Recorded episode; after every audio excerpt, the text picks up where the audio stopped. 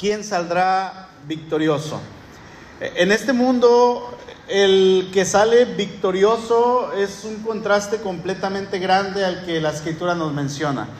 El que es victorioso es aquel que, que triunfa, aquel que gobierna, aquel que está sobre otros, aquel que manda. Hace unos años les, les comentaba de un compañero de la universidad que cuando salimos él ya iba con eh, promesas de trabajo y con un futuro brillante, lo, sigo viendo en Facebook y, digo, wow, este hombre al parecer ha triunfado, ¿no? Y le va bien, eh, pero de repente veo que en esa vida en la cual él está triunfando, él está lleno, a su parecer, veo también mucho vacío porque se la pasa en antros, se la pasa tomando, se la pasa en cosas que no son edificantes. Y digo, bueno, puede parecer victorioso, pero realmente yo estoy seguro que hay un vacío en su corazón. Sin embargo, los estándares de Dios, eh, aquel que se humilla delante de Dios es el que va a salir victorioso. Aquel que va con un corazón humilde para Dios es alguien que es victorioso. Vamos al Salmo 32. Se los voy a leer en la nueva versión internacional, estos dos versículos, quizá algunos otros ahí les voy diciendo, pero dice así, dichoso aquel a quien se le perdonan sus transgresiones, a quien se le borran sus pecados. Dichoso aquel a quien el Señor no toma en cuenta su maldad, en cuyo espíritu no hay engaño. Y comienzo con una pregunta, hermanos. ¿Qué tanto se puede ser feliz en la vida? ¿Qué tanto? ¿Qué tantas oportunidades hay para la felicidad? ¿Cuántas? ¿Qué tanto usted puede decir, ah, pues yo soy feliz, no hay un felicitómetro, o como le quiera poner, que nos diga, este tiene un 80% de felicidad, este tiene un 100%, no, no lo hay.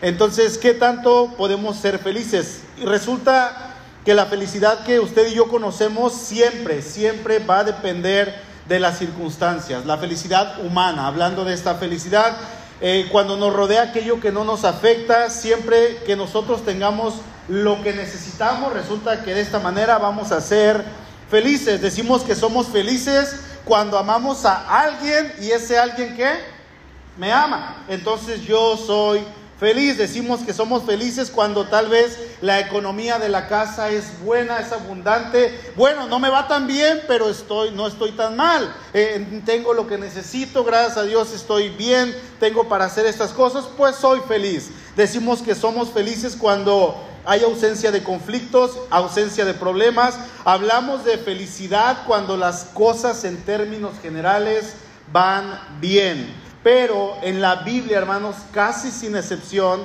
eh, está la, felicidad está íntimamente ligada con su condición espiritual, hablando del ser humano. En la Biblia el hombre no puede experimentar la, la, verdadera felicidad mientras su condición espiritual siga cargada. Mientras el hombre tenga pecado, no va a haber posibilidad de ser feliz. Entonces, el hombre según la Biblia, no según nosotros, sino según la Biblia, no va a poder disfrutar de la felicidad. Ya nosotros hablamos de un término que es más grande, el gozo. No va a poder tener gozo hasta que toma la decisión de entregarle su vida a Dios pidiéndole que perdone todos sus pecados pidiéndole que lo cambie, que lo limpie, que lo transforme. Si, si, esta mañana usted, a lo mejor, yo no sé si viene por segunda, tercera vez, creo que todos somos de casa, veo todos los rostros conocidos, o hay alguien que venga hoy por primera vez o por milésima vez y a lo mejor viene sin conocer a Cristo, esto se va a resumir en una sola palabra,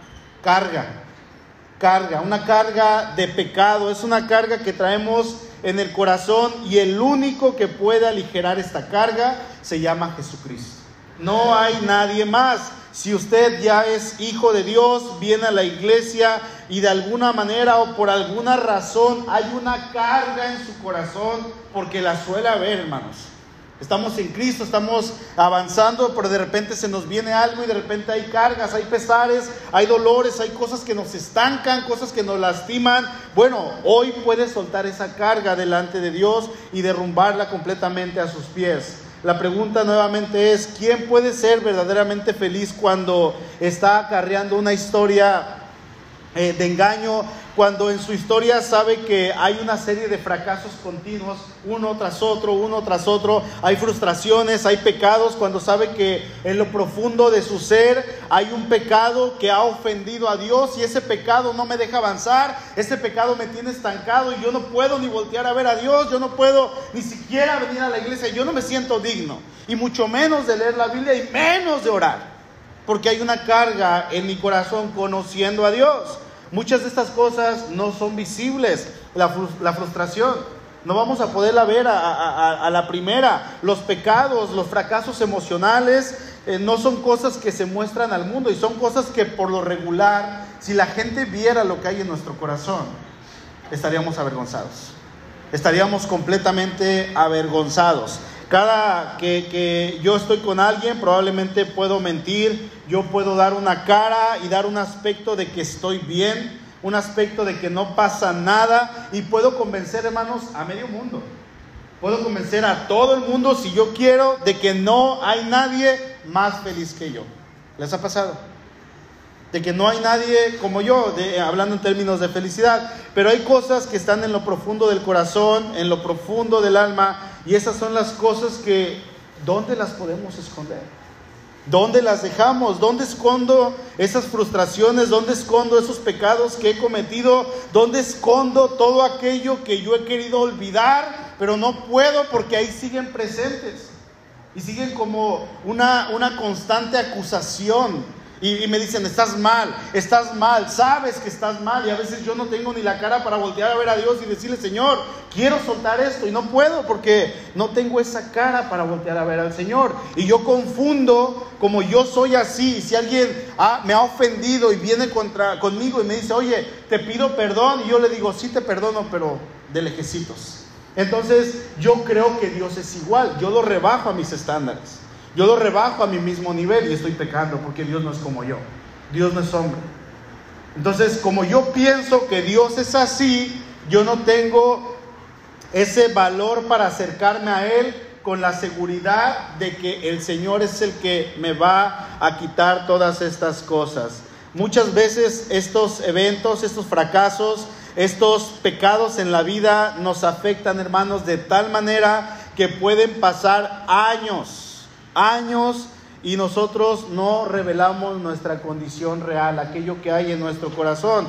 ¿Quién puede ser feliz? Esa es la pregunta. ¿Quién puede ser feliz con la cartera llena y la cuenta llena, pero con un corazón vacío? ¿Quién puede? ¿Quién puede? ¿Quién puede ser feliz con una familia que considera estable cuando en el alma hay una tormenta y hay una inseguridad del mañana, yo no sé qué va a pasar, hay una frustración porque eh, yo no sé qué va a pasar el día de mañana cuando hay una tormenta por los pecados que yo he cometido en el pasado. Bueno, la Biblia enseña que sí se puede ser feliz, pero no a la manera de la felicidad que usted y yo conocemos. ¿Por qué? Porque nosotros hablamos como seres humanos del dinero, del bienestar, del poder, de la estabilidad, pero no estamos hablando de esta clase de felicidad. No estamos hablando de esto. La Biblia habla de la manera en que nosotros podemos ser felices, podemos tener gozo, podemos estar en paz delante de Dios. Dice ahí el, versículo 1, sigo leyendo en la NBI, dice, dichoso aquel, dichoso, la, la Reina Valera lo traduce bienaventurado, dichoso aquel a quien se le perdonan sus transgresiones, a quien se le borran sus pecados. Bienaventurado, dice la Reina Valera, aquel cuya transgresión ha sido perdonada y cubierto su pecado. El escritor de este salmo no puede utilizar eh, palabras, parece que él no tiene un lenguaje suficiente para medir el tamaño eh, de lo que está tratando de expresar en ese momento. La felicidad de una persona que, este hombre está hablando y está expresando la felicidad, ese gozo de una persona que, que, está expresándose desde lo profundo de su ser cuando él se ha sentido perdonado. No, no hay nada igual, dice el salmista, es dichoso. Y el escritor expresa que no hay comparación cuando viene el perdón de los pecados. Mi pecado era grande y ahí en Romanos nos dice la escritura, donde abundó el pecado, sobreabundó la gracia. O sea, es más grande la gracia de Dios. ¿Por qué? Porque es Dios, su gracia, es, eh, la gracia de Dios no es algo que Él nos dé, ahí tengo un poquito de gracia, no, la gracia de Dios es un atributo de Dios que Él derrama sobre su creación. ¿Sí? Es algo que Él tiene para, para aún a los que no son cristianos, a esto se le llama la gracia común. Eh, dice ahí en, Mateo que el sol sale sobre justos e injustos. Y también los que no conocen a Dios disfrutan del sol. La lluvia sale para todos y cae para todos, sobre pecadores y sobre justos. Entonces esto es la gracia común, pero hay una gracia especial. La gracia especial es aquella que hemos recibido, aquellos que hemos recibido el perdón de pecados, aquellos que hemos recibido, ahora sí que esta gracia inmerecida de parte de Dios. Y esto es verdad, hermanos, no, no, no lo vamos a, saber, no vamos a poder experimentar esta gracia hasta que hayamos recibido ese perdón de pecados. Y es que nadie puede saborear lo que no ha comido. ¿No, ¿No les ha pasado que se les antoja algo y está... Y, nada más te lo imaginas, ¿no? Y lo hueles y la comí. ¡Ah, qué rico! Pero a, veces puede ser que ya lo hayas comido, pero en ese momento no lo puedes saborear. Simplemente te lo imaginas, tu boca se te hace agua y, y, hasta que lo experimentas tú vas a decir, ya lo probé. Hasta que tú experimentas la gracia de Dios, tú puedes decir, ya lo probé. En la iglesia podemos encontrar muchas personas que creían en algún momento ser felices, en algún momento de sus vidas que identificaron la felicidad con esas acciones benéficas para la vida personal, para la familia, pero hasta que no tienen el perdón de Dios es cuando realmente, hermanos, pudimos experimentar la verdadera felicidad, pudimos experimentar el verdadero gozo. Este salmo nos dice esto, nos enseña que sí es posible estar dichosos delante de Dios, nos enseña que sí es posible tener un gozo verdadero, nos enseña que sí es posible entonces ser felices. ¿Qué cosas son las que hacen a una persona feliz? Algunos pensamientos con respecto a esta felicidad que expresa el autor de este salmo comienzan a partir de ahí del, versículo 3, pero les voy a leer nuevamente el 1, porque el 1 y 2 es la afirmación de aquel que está recibiendo el perdón de sus pecados. Dice, dichoso aquel a quien se le perdonan sus transgresiones. Y enseguida hay una reflexión de parte de David que identifica estas transgresiones, que identifica esta transgresión cuando no ha sido, cuando no se ha perdonado, que identifica aquel que rechaza este perdón. Dice, bienaventurado el hombre, el versículo 2, a quien Jehová no, no culpa de iniquidad y en cuyo espíritu no hay engaño. Verso 3, mientras guardé silencio, empieza a hablar el salmista, dice, mis huesos se fueron consumiendo por mi gemir todo el día, mi fuerza se fue debilitando como al calor del verano, porque día y noche tu mano, se, tu mano pesaba sobre mí. En esta parte del Salmo, en esta reflexión nos enseña que él escribe los primeros versos y él dice, dichoso bienaventurado, doblemente bendecido. Es una persona completamente afortunada, aquel a quien se le ha perdonado sus transgresiones, sus pecados. David experimentó el peso de lo que era esa transgresión, de lo que era cargar con un pecado en su corazón. David conocía a Dios. David era un amante de Dios, David era un escritor, era un poeta, era un profeta de Dios. Era un hombre que conocía a Dios, hermano, y con, con, seguridad lo puedo decir, conocía a Dios mucho más que usted y yo. El Espíritu de Dios lo había tomado, lo había guiado, lo había llevado.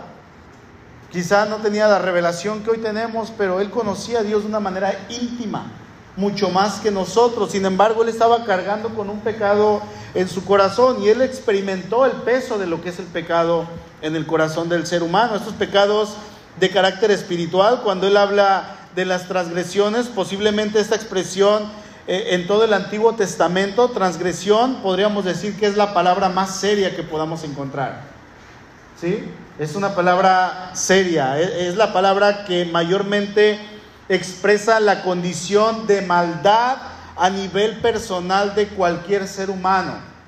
Repito esto, la palabra transgresión, pecado en el Antiguo Testamento, esta palabra es probablemente la palabra que mayormente expresa la condición de la maldad a nivel personal de cualquier ser humano. Por eso David cuando se siente perdonado, él dice, dichoso aquel a quien se le perdonan sus transgresiones, al que se le borran sus pecados.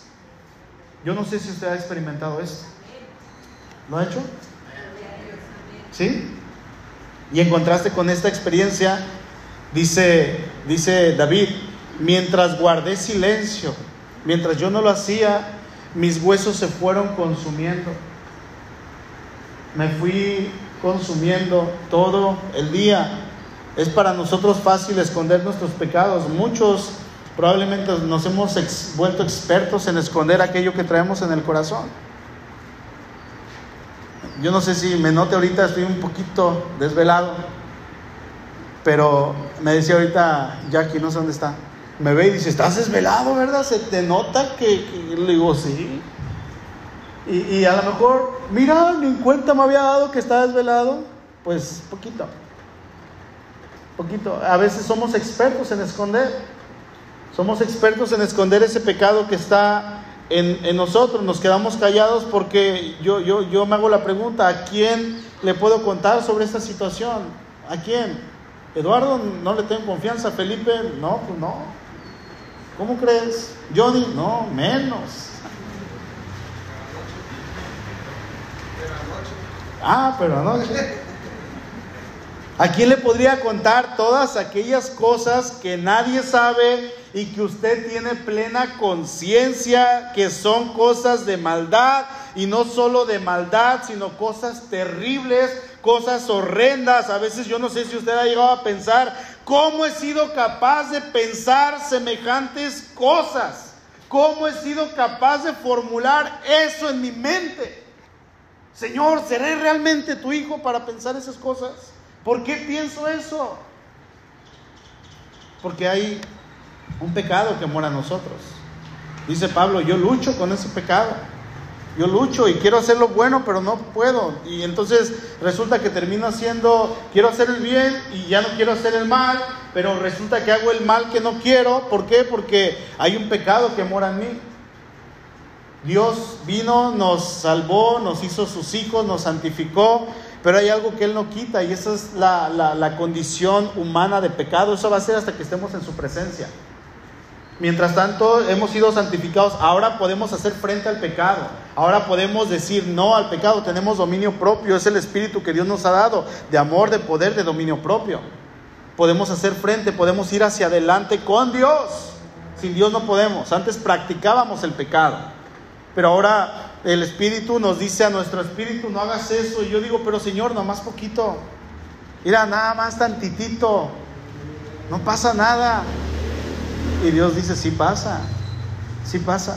Y luego lo hago, voy y cedo ante el pecado. Y ahí mando dando de topes en la pared y resulta que me siento culpable y está eso en mi interior y, y no puedo ir ni siquiera con Dios porque me siento culpable porque yo en mi pensamiento ya rebajé a Dios a mi posición lo rebajé como si fuera un ser humano, cuando Dios no es un ser humano. No es hombre para que se arrepienta.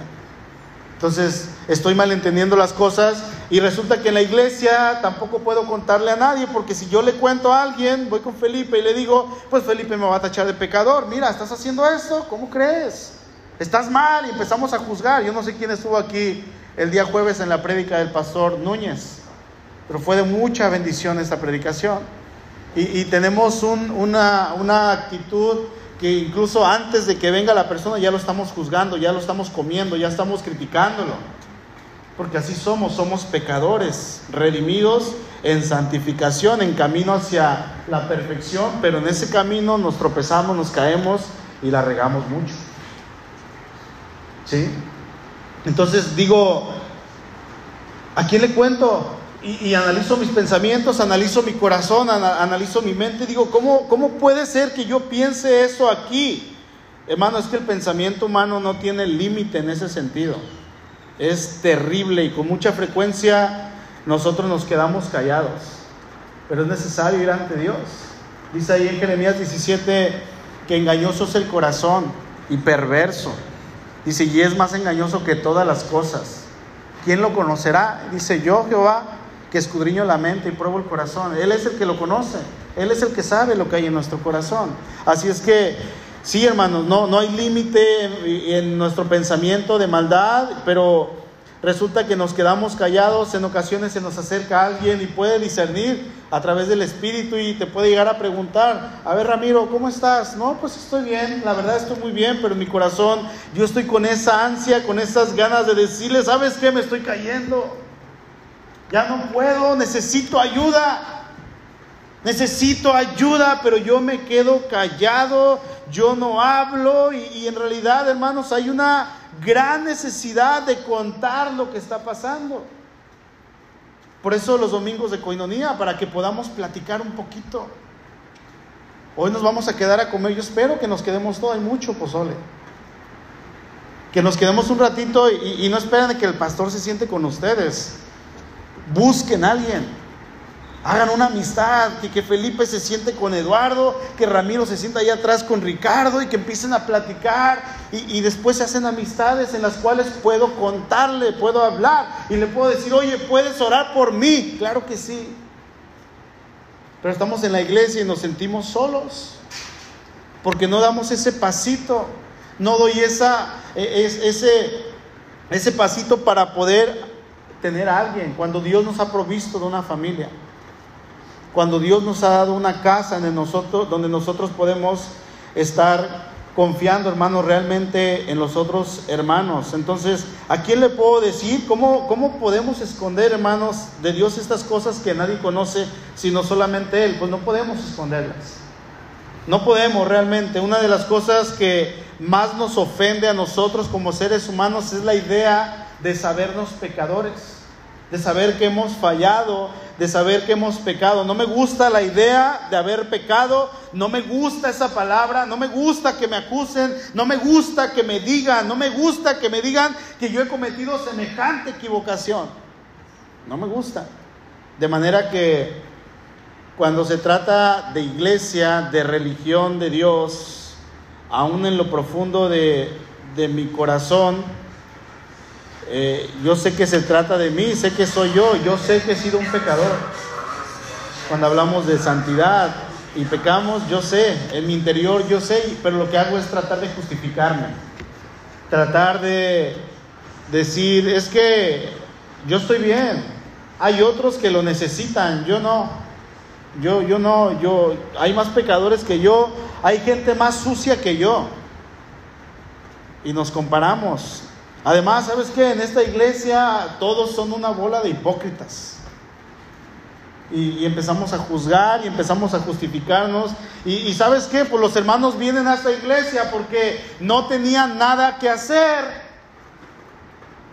Y vienen y juzgan y yo la otra vez le confié algo a tal y de repente supe que ya lo sabía otra persona y catalogamos a toda la iglesia de chismosa, de hipócrita cuando a lo mejor la otra persona le dijo a la otra, ayuda a morar por esto. No sabemos. Ya estamos criticando. Mira, pues nada más vienen a poner cara de bonitos. Nada más, a eso vienen.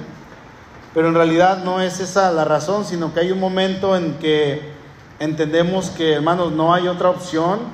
Debemos entender que no ganamos nada con callar, con tratar de engañar a Dios. Él nos conoce. Él sabe qué es lo que hay en nuestro corazón. Dice la Biblia que ¿quién podrá sostenerse delante de Él? ¿Quién podrá? Así que qué feliz, dice David, es aquel a quien se le perdonan sus pecados. Qué feliz, qué dichoso, pero para que eso se haga realidad en la vida de cualquier ser humano, sin importar cuáles sean, escuche esto, sin importar cuáles sean sus pecados, sus transgresiones, sin importar lo que haya hecho en la vida, necesita aceptar que es pecador, necesita aceptar que ha fallado a Dios, necesita aceptar que no es posible estar de pie delante de Dios mientras haya pecado en el corazón. Mientras no lo haga, seguirá acarreando esa consecuencia de su pecado y el pecado lo va a estar persiguiendo una y otra vez y le va a estar acusando, porque eso es lo que hace el pecado, acusa y Satanás sabe y viene y acusa. ¿Sí? Todos nosotros, los que somos miembros de, esta congregación, aquellos que sirven, aquellos que, hemos predicado, los que cantan, los que tocan, los que están en la puerta, los que están en el hospital, todos los que estamos haciendo algo para Dios, los que nos llamamos cristianos, a lo mejor no está haciendo nada, pero usted es cristiano, hijo de Dios y testifica de su fe en Cristo. Todos nosotros tenemos algo en común. Todos. Creo que todos hemos pasado por el mismo proceso y hemos hablado, hemos abierto nuestra boca declarando que Jesús y sin Jesús, bueno, que Jesús es el Señor y sin Jesús no podemos hacer nada. Hemos declarado que el Señor Jesús es nuestro Señor y nuestro Salvador. Y entonces en algún momento tuvimos la necesidad de pedirle perdón. Dice ahí en Romanos 10, 9 y 10, que si confesares con tu boca que Jesús es el Señor, es el Señor, y creyeres en tu corazón que Dios le levantó de los muertos, serás salvo porque con el corazón se cree para justicia, pero con la boca se confiesa para salvación. Hermanos, son muchas las personas que creen en Dios, que saben que existe, pero que no se han animado a creer. No se han animado a confesar con su boca y decir, yo he pecado, yo me equivoqué. Yo me equivoqué. Yo la regué, Señor. El salmista dijo, mientras guardé silencio, mientras yo estaba callado, mientras yo todavía no hablaba y no quería soltar lo que había en mi corazón, mis huesos se fueron consumiendo. Me fui consumiendo. La, experiencia nuestra, hermanos, es que mientras permanezcamos callados, procurando esconder nuestra situación real, nuestra alma va a envejecer. Y aún nuestro cuerpo, el que escribe este salmo, David, parece que está pasando por una situación en la cual dice que sus huesos empezaron a ser viejos. O sea, aún el pecado que él estaba cometiendo, que él había cometido, que lo estaba atormentando día a día y que él al parecer estaba bien, él estaba reinando, él estaba gobernando y se levantaba y hacía cosas, tenía una mujer en su casa, en su cama, en su lecho que había tomado de otra persona y que había asesinado a esa persona, Urias Eteo, y le había robado a su mujer. Él sabía que no era legítimo lo que había hecho. Él tenía siete, ocho mujeres ahí en su harén, que era pecado también pero las había tomado de una manera legítima. Pero esta mujer, Betsabé, ¿no? Betsabé era una mujer que él había robado. Entonces él sabía lo que había hecho y este pecado que David había cometido, hermanos, de, de, adulterio, de homicidio contra un inocente, lo estaba deteriorando. Y es que el pecado deteriora al ser humano, lo deteriora en su corazón, en su, en su cuerpo. Aún dicen algunos eh, doctores que han sido teólogos que el pecado o el cáncer es causa, muchas veces están convencidos de que el cáncer es causa en muchas ocasiones de que no confesamos el pecado, estamos amargados. Y todo eso viene a traer una serie de eh, cambios en nuestro cuerpo y vienen las enfermedades, no importa la edad que tengamos, 15, 20, 50, 70 años, no importa qué tan arrugada esté su piel o conservadita, yo no sé, no importa si usted está sano, si usted está enfermo, no importa eh, si físicamente se, le notan los años que tiene o, o, el avance de su cuerpo ya está llegando a cierta edad y dice, no, pues ya me pegó el viejazo. O yo todavía estoy bien. Pero hay un momento en la vida del ser humano que nosotros nos damos cuenta de lo que es la maldad. Hay un momento. Recuerdo, tengo una, una imagen en mi mente. Yo era un niño, quiero pensar, inocente. Tenía 11, 12 años. Y estoy allá por el Pitillal, cerquita, muy cerquita de la casa de la hermana Trini, de su mamá, donde vive, o por ahí en esa calle, no sé. Y estoy con un grupo de niños que yo no sé ni qué hacía ahí, ni, ni quiénes eran, no lo recuerdo. Pero en ese lugar me enseñaron cosas que yo nunca había visto en mi mente y esas cosas marcaron mi mente. Y en ese momento yo puedo decir que conocí la maldad. Y cambió mi vida para siempre. 11 años, 10 años. Tenía como 11 años. Y cambiaron mi corazón y lo empezaron a corromper desde pequeño. Mis padres probablemente nunca se dieron cuenta, porque en casa yo era un excelente actor. Pero mi mente desde niño ya empezó a corromperse. Entonces, llega un momento en que sabemos lo que es la maldad, desde ese momento nos damos cuenta y comenzamos a carrear esa maldad durante todo el tiempo y si nos quedamos callados, esa maldad está en nuestro corazón durante toda la vida. Si nos quedamos sin confesar, sin pedir perdón, parece que nuestro interior se comienza a ser viejo, parece que se está muriendo todos los días y parece que todos los días está enfermo y esa es la realidad del ser humano. Sin Cristo estamos muertos. Sin Cristo no tenemos solución. David está hablando en este salmo de que él ha llegado a la condición inclusive de que parece estar enfermo físicamente. Estaba mal físicamente por esa condición de pecado y no es extraño. Hay muchas personas que eh, en sus enfermedades físicas, hermanos, como les decía hace un momento, se debe a esa carga espiritual que tienen. Una carga en la cual ellos no saben ni siquiera dónde depositarla, a dónde ir. Y van con un altar, van con una imagen, van con un palo, van con quien sea, con un chamán, con un brujo, porque ya no saben qué hacer. Están mal. Y el único que puede quitar esto se llama Cristo. ¿Lo ha experimentado? Mientras me quedé callado, dice David, mientras me quedé callado. Así es que para que estos pecados sean limpiados es necesario pedir perdón. Así como dice Romanos 10, 9 y 10, que si tú confesares con tu boca, que si tú lo dices, pero obviamente tiene que venir de lo profundo del corazón. Ahora, la segunda idea que tiene este salmo está a partir del versículo 5. Dice, mi pecado te declaré. Y David no, no tuvo el valor para hacerlo. Aquí Dios tomó la iniciativa nuevamente, como siempre lo hace el Señor. Dios se acercó a David por medio de Natán y le envía al profeta para que lo confronte. Porque David probablemente a lo mejor nunca lo hubiera confesado en toda su vida y nadie se hubiera enterado, ni nosotros tuviéramos esto registrado. Sin embargo, Dios toma la iniciativa, se acerca a David y lo confronta, le envía a Natán, órale, confróntalo porque David está mal. Y tiene que confesar esto. Dicen, mi pecado te declaré y no encubrí mi iniquidad. Dije, confesaré mis transgresiones a Jehová y tú perdonaste la maldad de mi pecado. Mira hermano, no importa qué tan pesada sea la carga. No importa, no, no importa qué transgresión o qué pecado o, maldad usted está, ha estado acarreando en su vida, ya a pesar de haber conocido a Cristo. Mire el verso 5, dice que, que David dijo, te confesaré, confesaré mis transgresiones a Jehová. Él dijo, confesaré y tú perdonaste la maldad de mi pecado. ¿Sabe cuántas cosas podemos llegar a hacer los humanos para buscar el perdón de Dios? ¿Sabe cuántas cosas?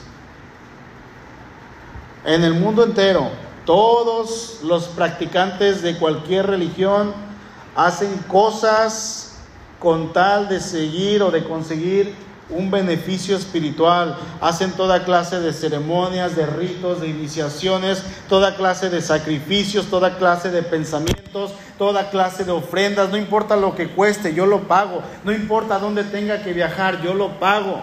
No importa las mandas que tenga que hacer, yo las hago. Si me tengo que ir hincado de aquí hasta tal lado, yo lo voy a hacer. No le hace. Y el hombre está buscando el perdón, ¿se ha dado cuenta? De manera equívoca, de manera errónea. Todo esto es porque el hombre quiere conseguir el perdón de Dios. Nosotros, como pueblo evangélico, muchas veces, hermanos, hemos llegado a creer que para conseguir el perdón de Dios hay que hacer cierta cantidad de cosas o hay que empezar a venir a la iglesia porque no he venido en tanto tiempo o tengo que empezar a leer mi Biblia. Son buenas cosas, pero nos equivocamos.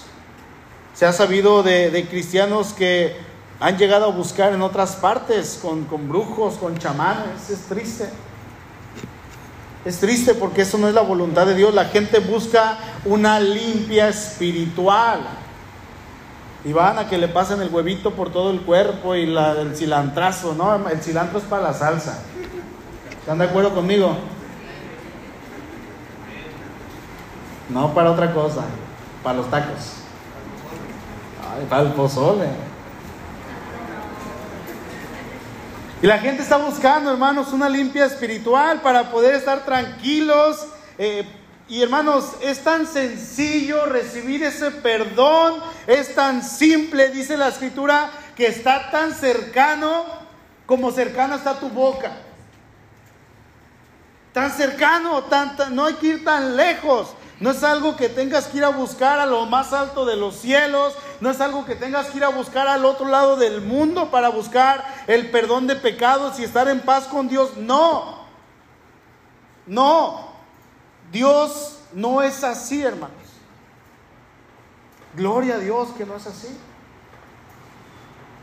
Le decía la samaritana Jesús, pues ustedes los judíos dicen que allá se debe adorar, solamente allá. No hay otro lugar. Y cuando se hacía la Pascua venían judíos de todo el mundo, de todos los continentes donde habían sido esparcidos. Ellos venían a Jerusalén y ofrecían en ese lugar una vez al año sacrificios, ofrendas de paz, ofrendas económicas y se regresaban a su pueblo. Y dice la samaritana, nosotros decimos que aquí, pero ustedes allá. Y el Señor le dice, créeme mujer, viene la hora y ahora es cuando los verdaderos adoradores adorarán al Padre en espíritu y en verdad, y ya no serán este monte ni allá, no. Es el versículo que se aprendieron los niños esta semana. ¿Sí? Es así de sencillo, en espíritu y en verdad. Nuestro Dios es muy sencillo, hermanos. Dice la palabra que es algo tan cercano como tu boca. Sencillamente es confesar si usted viene cargado con algo en esta mañana, vaya preparando su corazón para entregárselo a Dios. Para decirle, Señor, sabes que ya no quiero cargar con esto. Y es ahí donde nos cuesta trabajo entender, nos cuesta trabajo confesar. ¿Sabe por qué? Porque no es por obras, y el ser humano quiere hacer algo para agradar a Dios. El ser humano necesita hacer algo. Por eso le cuesta tanto trabajo a la gente recibir el perdón de pecados. Y le decimos, es por gracia. Sí, sí, sí, pero ¿qué tengo que hacer? Es por gracia. Sí, sí, pero ¿cómo le hago? Es por gracia. No es por obras para que nadie se gloríe. Entonces, Dios no, no, pide nada sino un corazón que confiese y eso es todo. Dice David, pero, mi, pero te confesé mi pecado. Te lo confesé. Y David andaba igual que nosotros, ¿eh? no, no lo podía confesar, no quería hacerlo, porque sabía que iba a haber un dolor.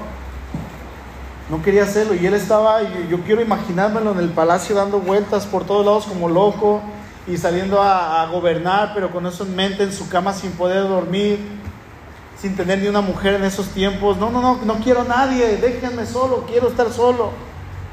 Y la gente, ¿qué tendrá el rey? Dice, mientras me quedaba callado, se envejecieron mis huesos, no podía, ya no lo soportaba, yo no podía dormir, estaba triste, estaba abatido, pero llega un momento en que ya no pude más, Señor, y entonces te confesé mi pecado.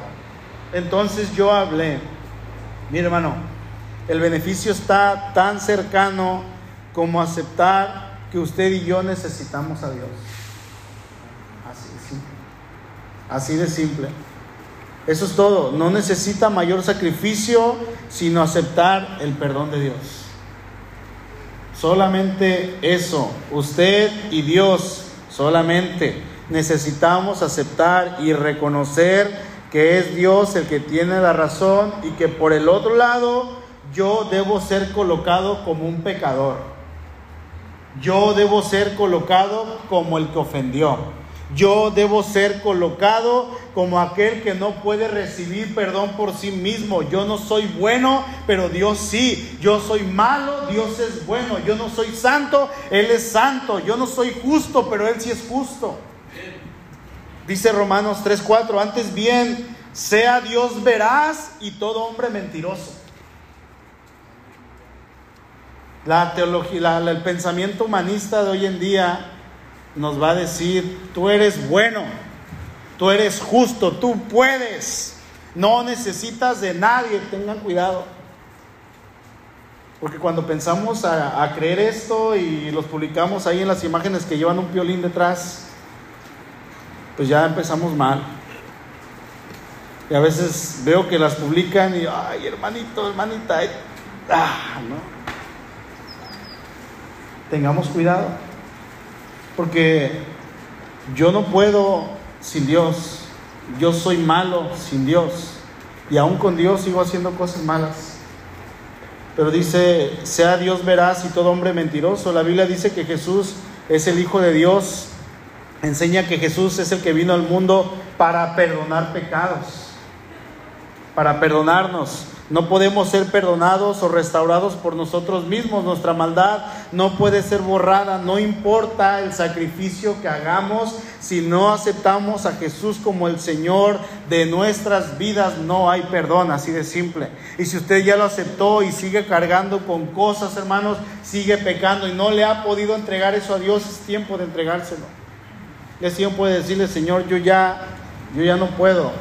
Simplemente necesitamos confesar, hablar, decirle a Dios, realmente pecado, realmente no estoy bien. Quiero estar bien delante de ti. Quiero estar bien, Señor. Y de esta manera usted va a estar reconociendo su condición. Y finalmente, hermanos, en el verso 7 es impresionante cómo puede cambiar una persona, así como en la lectura y en el verso 3 comienza, dice, mientras callé, mientras estuve en silencio, me llegué a tal grado que me sentía enfermo me encorvé, andaba mal, no podía enderezarme, yo me sentía mal de salud, mis huesos se fueron debilitando. Pero vamos a ver cómo hay una transformación después de reconocer, después de confesar, cuando el ser humano por fin reconoce y dice, yo ya no puedo más, yo he ofendido a Dios, yo he pecado delante de Dios, entonces cambia todo. Ahí es donde cambia. Dice el verso 7, tú eres mi refugio me guardarás de la angustia, con cantos de liberación me rodearás. Ahora el salmista, después de confesar, tiene la intención de cantar, de adorar a Dios por lo que Dios ha hecho en su vida. Por eso que nosotros, decía ahorita al comenzar el servicio, le adoramos por lo que Él ha hecho, porque nos hemos sentido perdonados. Venimos a este lugar no por obligación. ¿Quién, quién lo trajo su esposa, hermanos? A ver, sean sinceros. Hermanas, ¿quién, ¿quién de ustedes nos trajo su esposo? Venimos por gratitud, porque nos hemos sentido perdonados, porque nos hemos sentido liberados. Y el único que ha hecho eso, ¿quién es? Cristo. No hay nadie más. Por eso David dice, tú eres mi refugio Tú eres mi adoración con cantos de liberación, Señor. Así es que esto aplica en todos lados, en tiempos de crisis, cuando fue la pandemia y si llega a venir otra pandemia, en enfermedad, en pobreza, inclusive en pecado. Es que, hermanos, es imposible que Él no nos libre. Él nos va a librar. Dice el verso 8, te haré entender. Aquí le está respondiendo Dios a David, te haré entender y te enseñaré el camino en que debes andar. Sobre ti fijaré mis ojos. Este es uno de mis versos favoritos en el libro de los Salmos.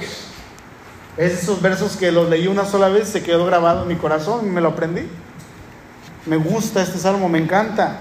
Yo velaré por ti, dice el Señor, yo te guiaré no necesitamos hacer sacrificios, pagar un precio caro. Es más, ni siquiera podríamos decir, usted necesita ni siquiera venir a un lugar como este para recibir el perdón. ¿Sí? Lo podemos hacer en donde estemos, en casa, aquí en la silla, ahorita, en este mismo lugar. Usted puede acercarse a Dios, puede ponerse a cuentas con Dios. Eh, diciéndole, Señor, ¿sabes qué? Reconozco mi condición, reconozco mi pecado y usted tiene que confesárselo a Dios. No es porque Dios no lo sepa. No es porque Dios no sepa dónde ha estado usted, ni dónde, ni cuándo, ni con quién. Eso es algo que Dios sabe perfectamente. Sin embargo, usted necesita confesar su pecado delante de Dios, reconociendo que usted ha pecado delante de Él. ¿Sí? Que usted ya no puede. Y eso nos va a mostrar que usted se está rindiendo delante de Dios usted realmente está tratando de ya no esconderse, entonces podemos recibir este beneficio de parte de Dios. ¿Sí? Así es que la única forma de experimentar este gozo es aceptar a Jesús como el Señor de nuestras vidas. No hay otra manera. Pero es que yo ya lo tengo, pastor. Entonces, pues declara aquello que estás cargando, confiésaselo. Decía un hermano, ponle nombre y apellido. No digas, ah, pues te entrego mis pecados. No, ponle nombre y apellido con lujo de detalle en tu corazón. Dios te va a escuchar. A mí ni me los digas, por favor. Ponle nombre y apellido. Confiesa aquello que probablemente te tiene estancado. Dios quiere escuchar tu confesión, hermano. Una persona que está acercándose a Dios está consciente de que puede alcanzar misericordia. ¿Sí?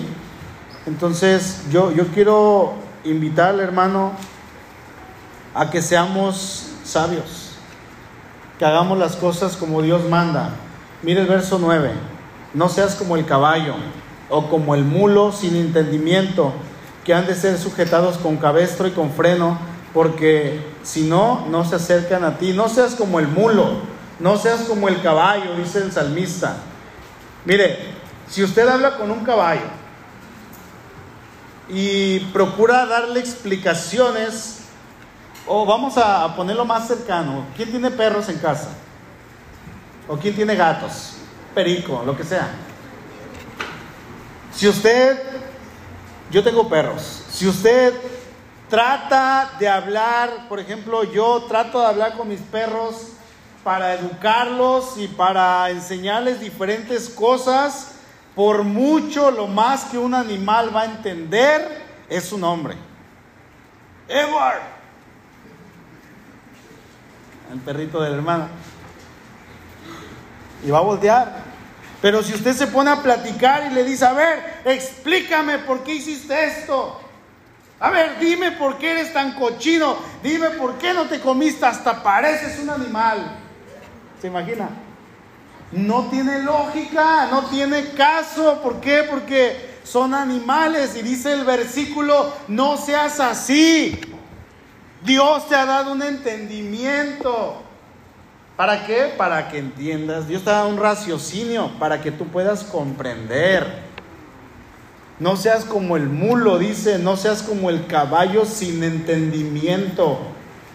Entonces, hermanos, Dios nos está invitando y dice, no se porten necios.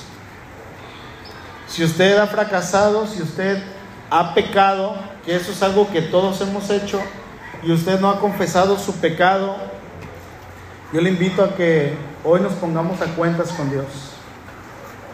¿Sí? Que, hoy salgamos diferentes de este lugar y que hagamos un compromiso con el Señor.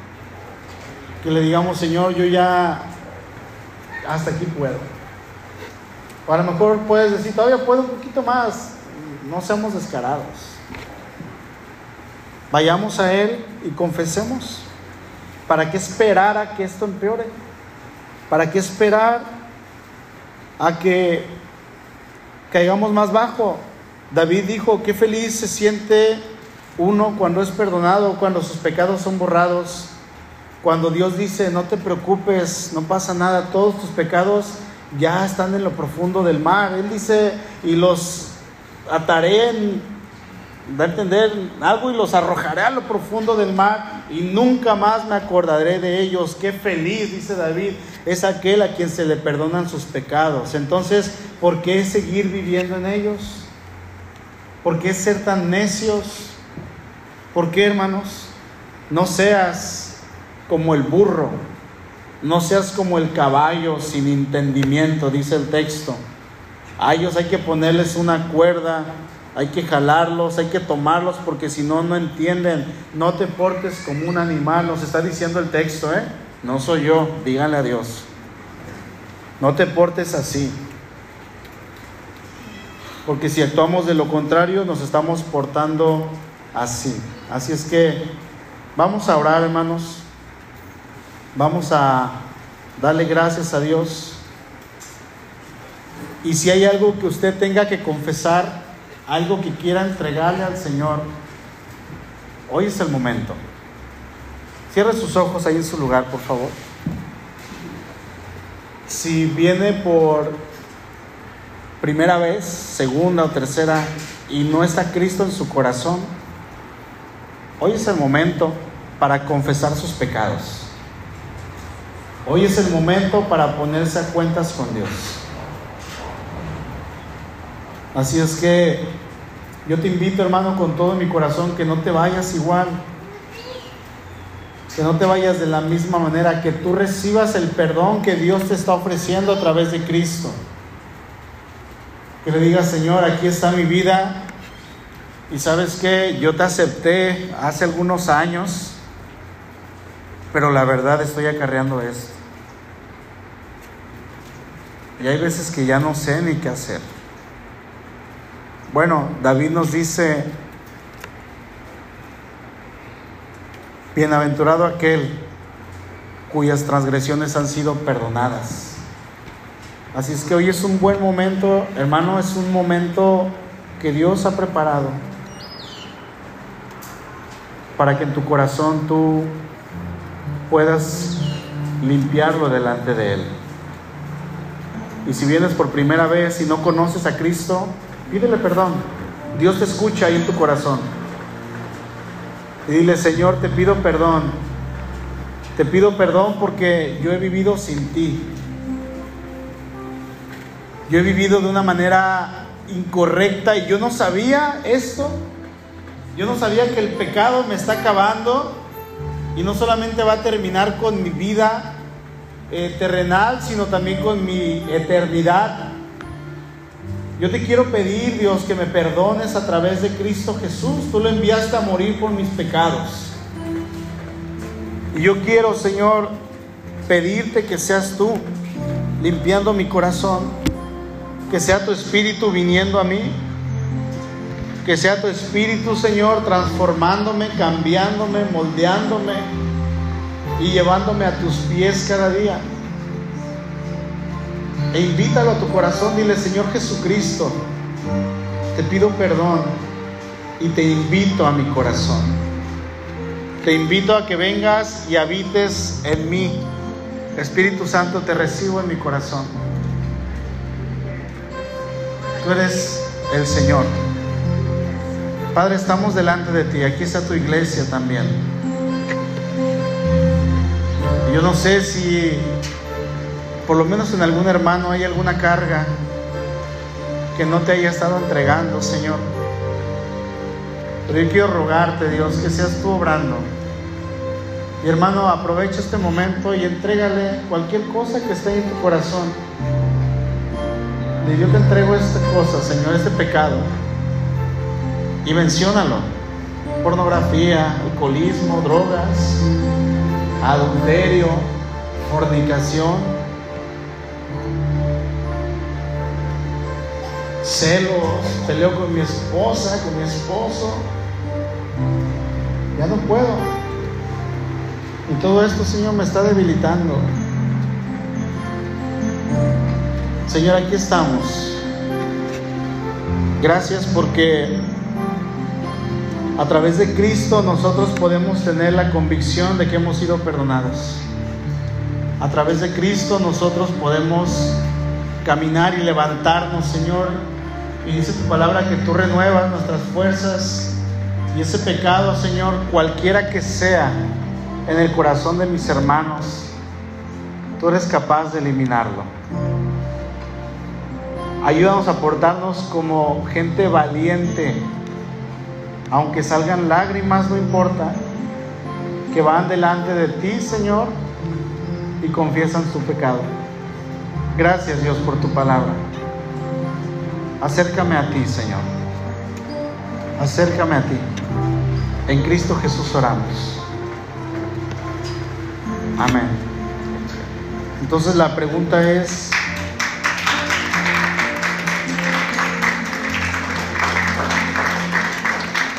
¿quién saldrá victorioso?